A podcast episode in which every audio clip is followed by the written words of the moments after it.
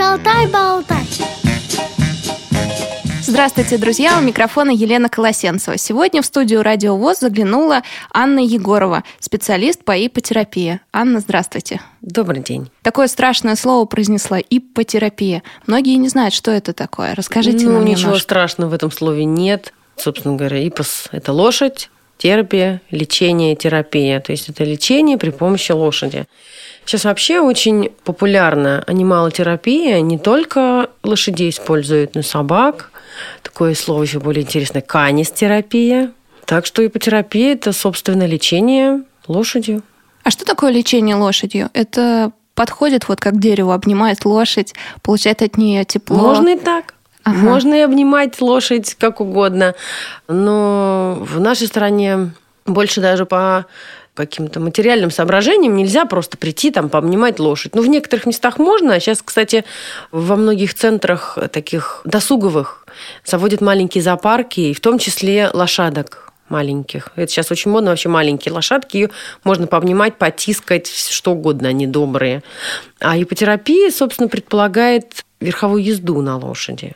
Не просто, нет, ее можно пообнимать, все что угодно с ней поделать, потискать, полежать, поваляться. Но в основном это, конечно, верховая езда. И это тоже принесет пользу, если потискать лошадь. Конечно. Лошадь, ну, как пишут в книгах, это большое, доброе животное.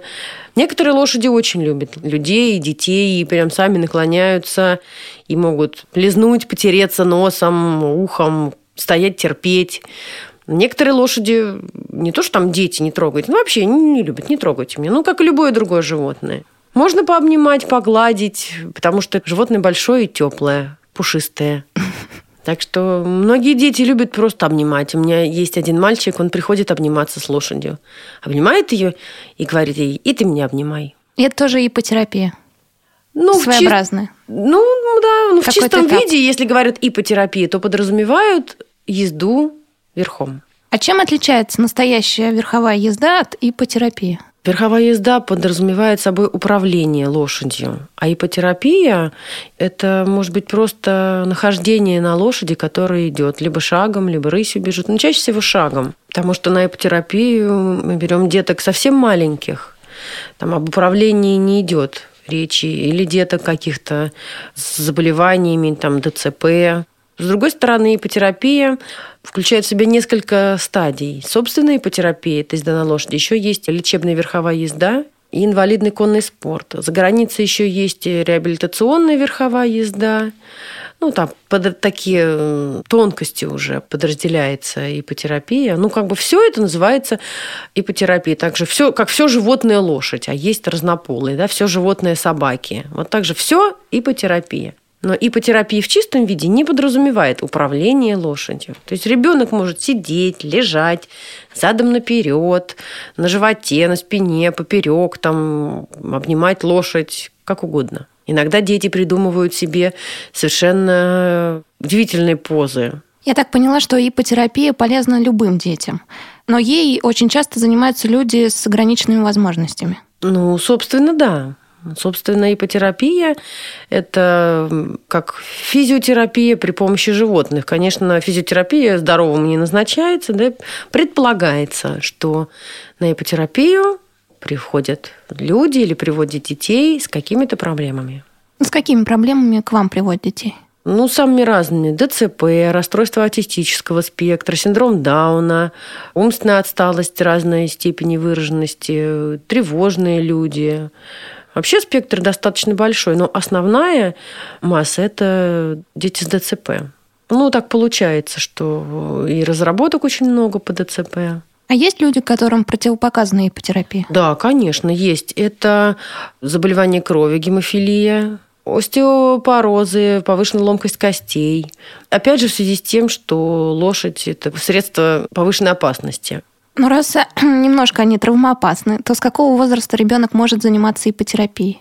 По показаниям с любого возраста. У нас были трехмесячные детки. Ого. Да. Ну, по показаниям неврологическим, конечно. Мгм. Это неврологические показания. Определяет необходимость ипотерапии врач-невролог. И, естественно, под контролем, со страховкой все это для маленьких деток. Ну, конечно, это мы пытаемся, работаем над обеспечением полной безопасности ребенку.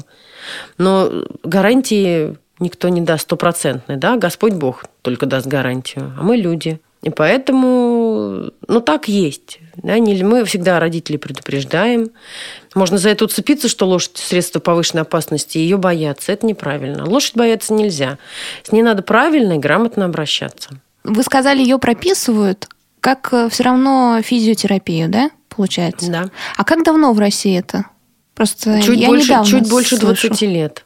Но такую популярность Популярность не недавно. так давно в нашей стране. Ну, потому что в нашей стране не так давно, собственно, лошадь стала доступным средством. Потому угу. что до, ну, собственно говоря, до начала 90-х лошадь нельзя было купить в частные руки, нельзя было владеть лошадью. Как... Ну, были детские школы, была центральная школа верховой езды на центральном ипподроме. То есть там любой желающий мог прийти научиться просто ездить верхом. Но таких, как ипотерапия, нет. Ну, собственно, зародилось все на Центральном Московском ипподроме. Был первый клуб «Живая нить». Он, собственно, сейчас существует, но произошло там деление, ответвление и несколько дочерних, ну, скажем так, не то что дочерних, но параллельных э, линий развития получила собственно, это движение. Существует Московский конный клуб инвалидов в Химках на Планерной, существует наш солнечный мир в Сокольниках, он вот э, один из крупных центров. Существует э, инвакон, существует Флеона влюблено. То есть сейчас достаточно большое количество и в Москве центров, и по России приезжают но люди учатся, читают об этом методе, используют. То есть, если ребенку прописали ипотерапию, то, в принципе, в Москве точно можно найти Да, клуб. конечно. Конечно, можно. Многие, я знаю, многие частные конюшни занимаются, если у них есть э, спокойные лошади и люди, которым это интересно, вполне. Аня, а насколько это дорогое удовольствие? Ну, в общем, достаточно дорогое. Одно занятие полчасовое стоит вот тысячи рублей, в зависимости от организации. И надо ходить два раза в неделю где-то, да? Ну, для результата. Желательно. Пару раз в неделю ходить, да. А сколько длится занятие? Занятие длится 30 минут, и это не из жадности, скажем так, чтобы побольше детей запихнуть в сутки. Ну да, чтобы просто... больше денег собрать, подумать, Нет, слушайте. нет, просто детки, угу. например, маленькие совсем, им хватает 15-20 минут, потому что езда на лошади – это большая нагрузка. А так получасовое занятие, его вполне хватает для достижения цели, которые ставят для себя ипотерапевты. Если возникает необходимость э, занятия удлинять, то оно удлиняется на 5-10 минут в зависимости там, от ситуации. Аня, я знаю, что вы занимаетесь э, с мальчиком с нарушением зрения, с э, Всеволодом Поповым mm. и по терапии. И у меня есть для вас сюрприз, небольшой отрывок э, ваших занятий. Давайте послушаем. Давайте, с удовольствием. На пяточку мы наступаем, на пяточку. Нина, мы... Вот послушай. Вот послушай себя. Сможешь ты вот так ходить по земле? Ты упадешь назад. Ногу надо держать так, чтобы ты мог встать и не упасть. Вставай. Вот, давай, давай еще. встал и Нет, ты не встал. Вот, вот ты, вот я тебя на земле попрошу так встать. Вставай. Вот, это другое дело. Алексей Вставай, сухарь. Вот, молодец. Отлично. Встаем вверх, садимся вниз. Еще раз. Это приседание вверх, с подпрыгиванием. Вниз. Вверх. Это физкультуре. Приседание вниз. с подпрыгиванием. Вверх. Давай, не падай. Вверх. Стоим. Тяжела жизнь. Садись. Все. Молодец, отдыхай. Аня, немножко прокомментируйте, что вы там делали, потому что не все понятно. На самом деле Сев не так давно занимается ипотерапией, и в планах у нас переход от ипотерапии к лечебной верховой езде, что, собственно, подразумевает управление лошадью. Но до того, как начать управлять лошадью, любому человеку, будущему всаднику, необходимо научиться держать себя на лошади, то есть ощущать себя, свое тело, потому что большинство людей не могут сразу сесть на лошади и чувствовать себя свободно. Сева, когда только пришел, он занимается, наверное, с октября или с ноября прошлого года. Он себя чувствовал достаточно неловко на лошади. Сидел, вцепившись в ручке, такой напряженный. Ну, что, собственно, с большинством происходит. Со временем он расслабился. Мы с ним делаем определенные упражнения для развития баланса, для укрепления спины, ног. И, собственно, вот упражнение, которое прозвучало в записи, это упражнение со стременами, где всадник должен вставать на стременах и держать равновесие, не падать. Это как подготовительный этап э, к дальнейшему, к развитию, к управлению лошадью. А давайте э, расскажем, что вы там делали. Сева вставал на стремена. Да, вставал на стременах и должен был удержать равновесие и не упасть. Так как мы занимались этим или первый, или второй раз, э, ему было не очень комфортно, он не очень понимал, что делать. Но в конце концов он справился. При этом он не был один, вы всегда рядом. Да, конечно. И конечно. я помню, что еще один человек держит да, лошадь. Ну, чаще, э, конечно, всегда пока ипотерапия и начальная стадия лечебной верховой езды всегда есть человек-коновод.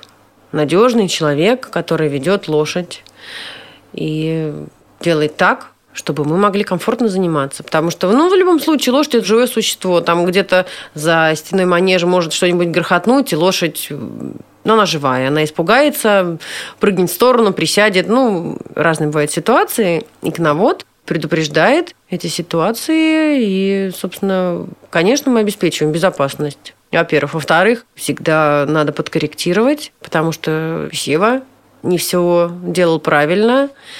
Надо ему помогать пока что. Потом он научится, и все будет гораздо лучше. Давайте послушаем еще один отрывок. Там продолжение упражнений, вы уже сменили их.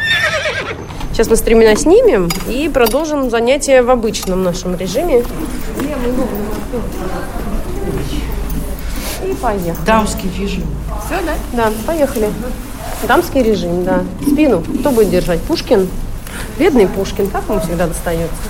Держись, пожалуйста, левой рукой слева от ноги.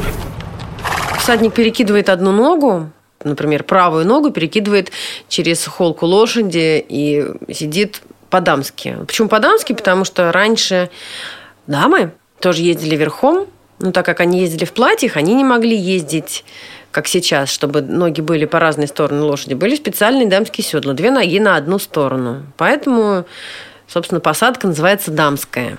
Это тоже, во-первых, для укрепления спины, для улучшения чувства равновесия, потому что когда ноги с одной стороны, держаться гораздо труднее. Это все идет как подготовительный период к дальнейшему, к управлению лошади, к улучшению осанки, укреплению мышц спины, чувству равновесия, баланса. Все это нам пригодится в будущем. При этом надо подтягиваться левой рукой. Этим надо, ну при этом можно тянуться левой рукой к хвосту, там, к ушам, все зависит от того, как он сидит.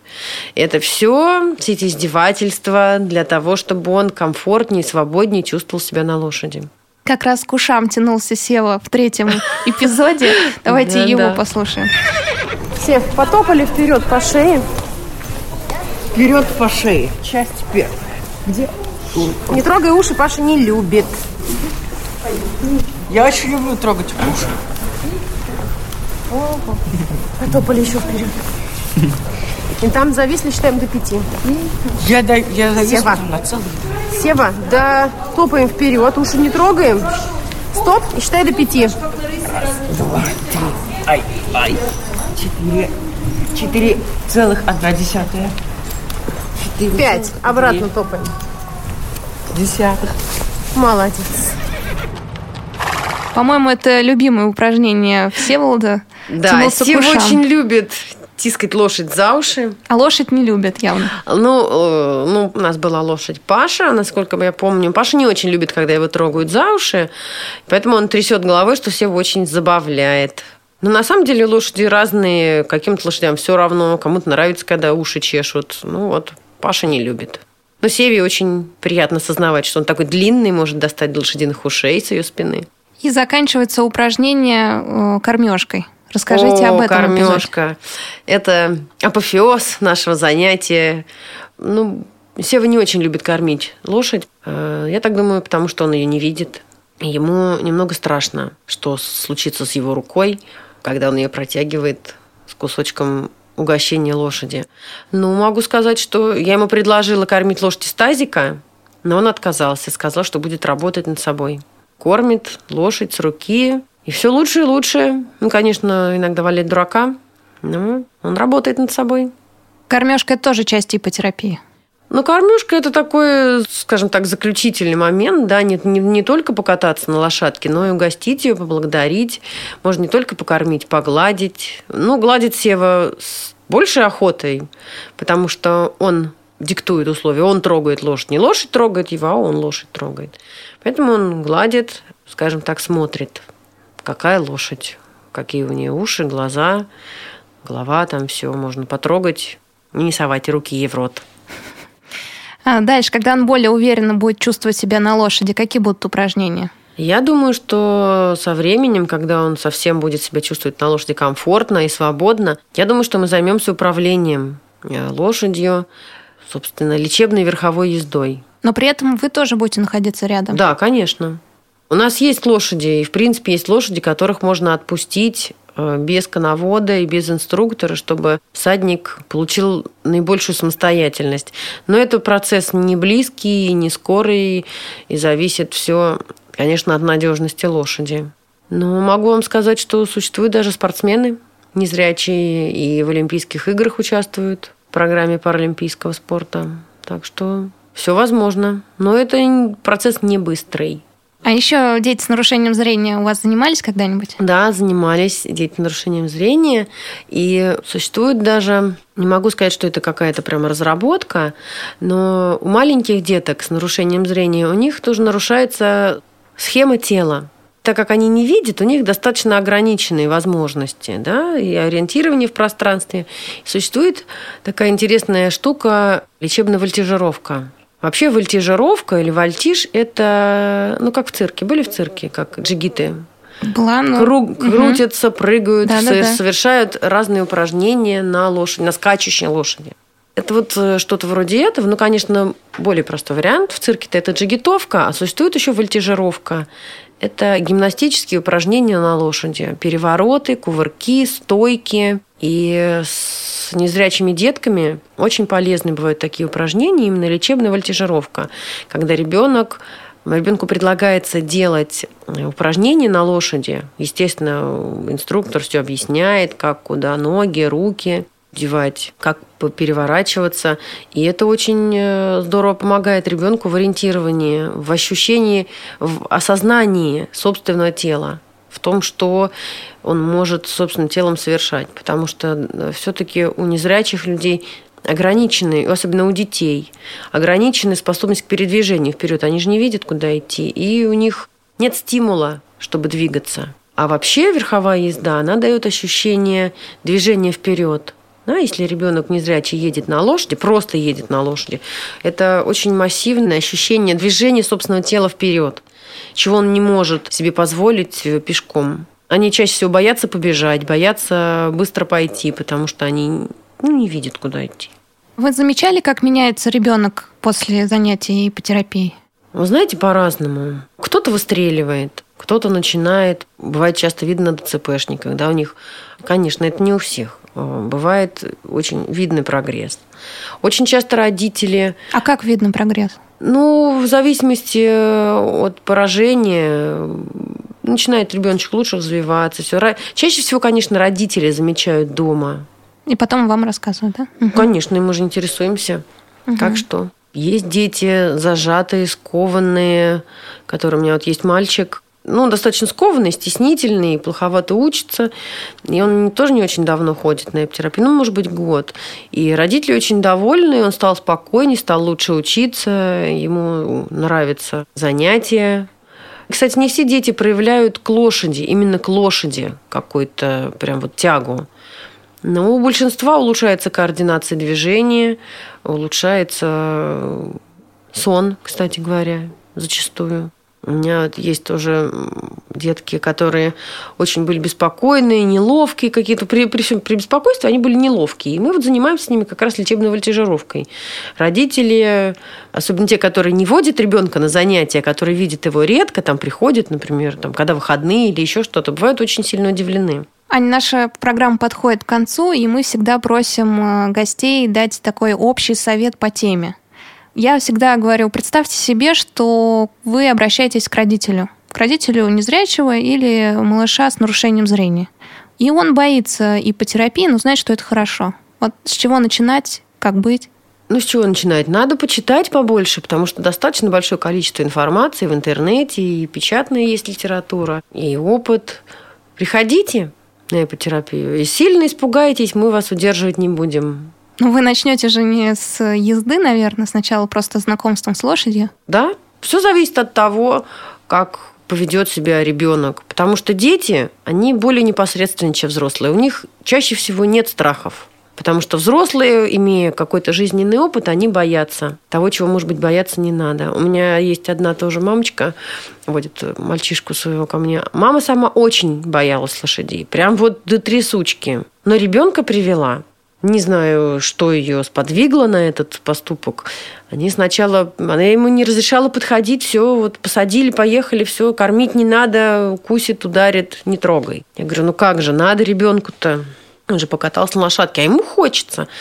Давайте угощать. Стали летом приносить лопухи на длинной ножке. Вот ребенок стал кормить. Мама потихонечку успокаивалась. Сейчас ребенок уже самостоятельно кормит. Мама может подойти к лошади. Ребенок очень успешно занимается. Все ему хорошо дается, упражнения и все. И мама перестала так панически бояться лошадь. Она даже однажды подержала спокойную лошадь на веревочке, пока нам там была у нас техническая заминка на занятиях. Она, конечно, дрожала и паниковала, но тем не менее пару минут она подержала лошадь. Получается, ипотерапия не только полезна детям, но и родителям. Конечно, конечно. Спасибо большое, Аня, за то, что пришли к нам в гости. Напомню, друзья, у микрофона была Елена Колосенцева, а в гостях у нас специалист по ипотерапии Анна Егорова. До встречи в эфире Радио ВОЗ.